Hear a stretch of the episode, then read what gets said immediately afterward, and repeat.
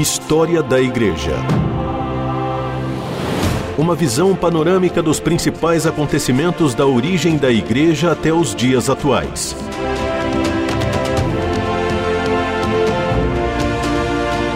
Apresentação do pastor e historiador Marcelo Santos. Olá, querido ouvinte da RTM, que alegria mais uma vez estar com você aqui nesse espaço para juntos compartilharmos sobre a história da igreja e é um prazer ter com você. Eu sou o pastor Marcelo Santos e nós estamos aqui a cada semana aprendendo um pouco mais sobre as nossas origens, as nossas histórias, acertos, erros, personagens. Na verdade, a caminhada que nos trouxe até o que é o cristianismo hoje no Brasil e no mundo nos seus mais diversos aspectos, formas, doutrinas e manifestações. Nós estamos conversando nesse tempo sobre as heresias e as ameaças ao cristianismo na sua origem, ali nos primeiros séculos da igreja cristã, e falando sobre alguns desses personagens que foram responsáveis por essas pseudo-doutrinas, né, doutrinas heréticas que foram condenadas pela igreja e que, de certa forma, acabaram sendo base para heresias futuras, até de seitas, religiões pseudo-cristãs que vão acabar surgindo ao longo da história como uma continuidade dessas heresias que, na verdade, têm a sua origem aí nos primeiros séculos da igreja cristã. Hoje eu quero conversar com você e começar esse tempo falando sobre o nestorianismo, né? uma doutrina estabelecida e criada, defendida por Nestório, que foi patriarca da igreja em Constantinopla na metade do quinto século depois de Cristo.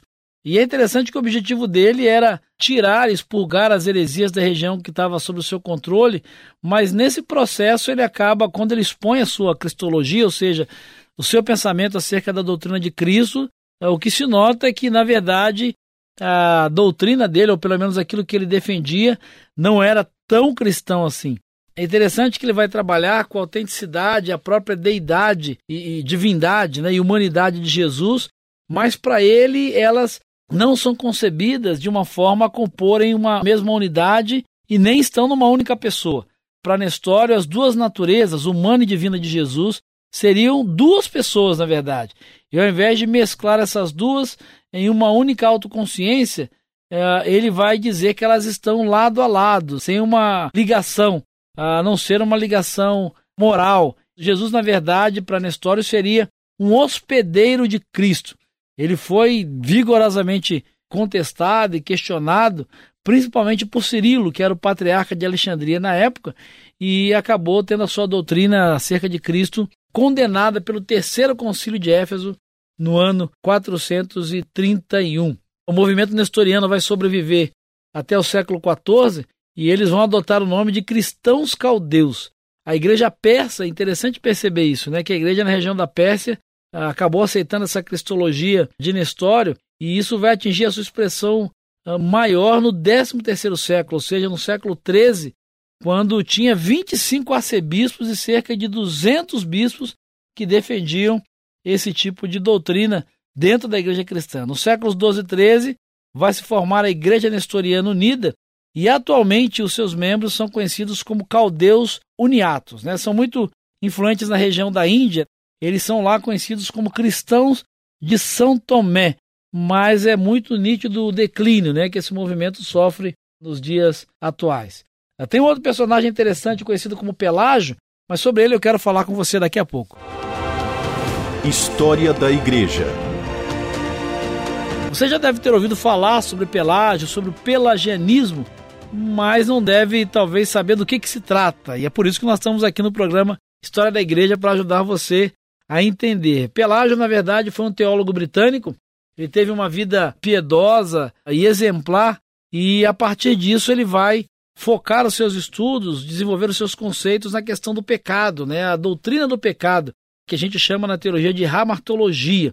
Ele vai sofrer uma resistência e finalmente vai ser excluído por diversos encontros, concílios e sínodos da igreja, porque aquilo que ele defendia não era muito ortodoxo, não era muito algo baseado nas escrituras. Né? A sua doutrina vai ser condenada, tratada como heresia, no concílio de Éfeso do ano 431 da era cristã. Mas o que, que o Pelágio defendia? O que, que o pelagianismo defendia?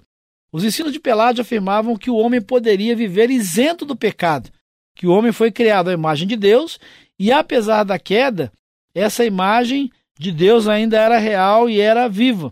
Do contrário, o homem não teria sido criado por Deus. Chama atenção o fato de que no pelagianismo a morte é uma companheira do homem, querendo dizer que pecando ou não, Adão finalmente morreria, ainda que não pecasse. Então, para Pelágio, o ideal do homem é viver uma vida de obediência, mas o pecado, para Pelágio, não é uma possibilidade dentro da existência humana.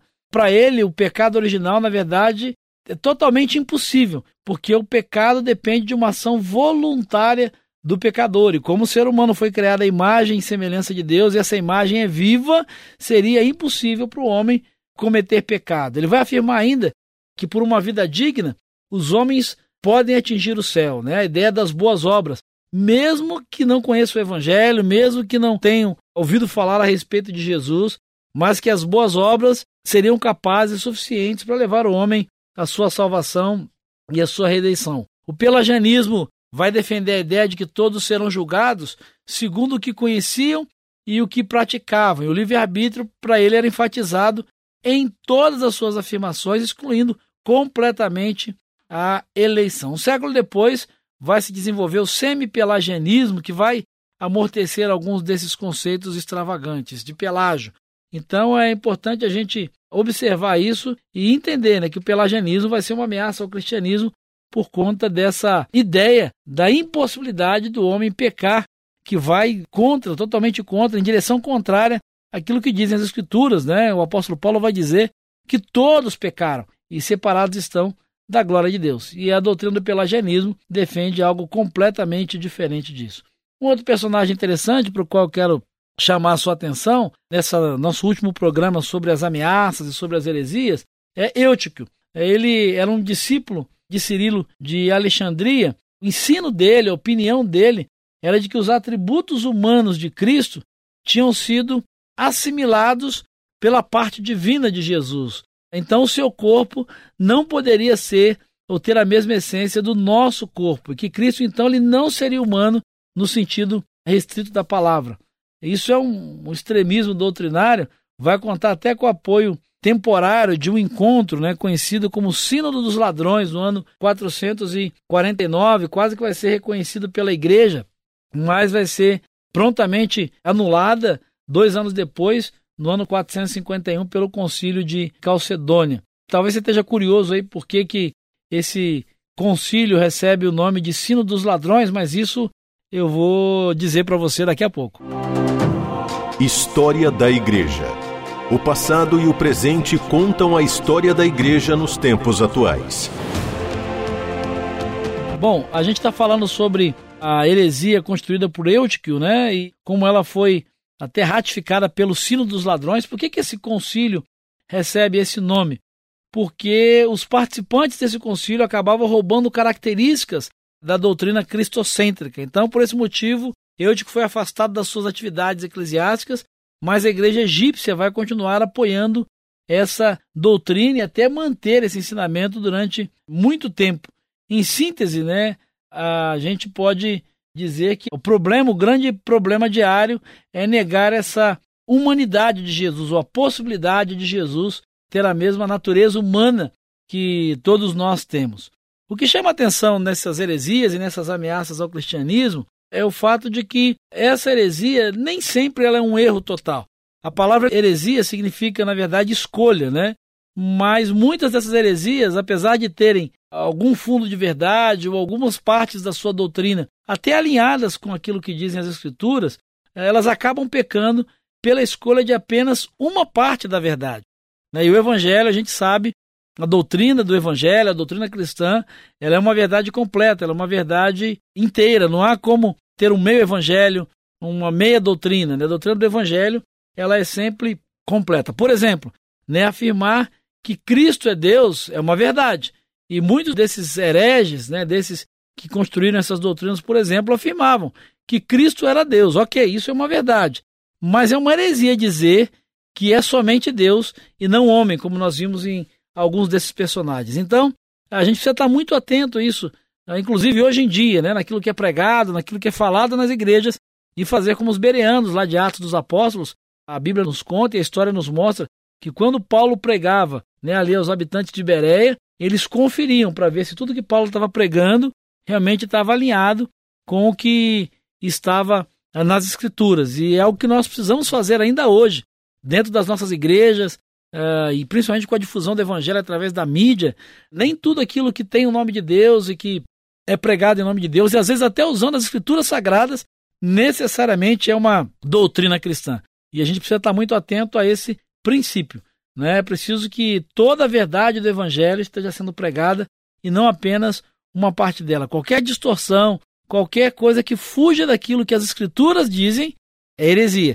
E precisa ser condenado, precisa ser combatido, e nós precisamos estar muito atentos com relação a isso, para que não sejamos enganados, para que não sejamos iludidos e para que o Evangelho seja pregado na sua essência, na sua completude e naquilo que realmente fundamentado nas Escrituras Sagradas, que são a revelação, e nós cremos nisso, a revelação de Deus e a palavra de Deus.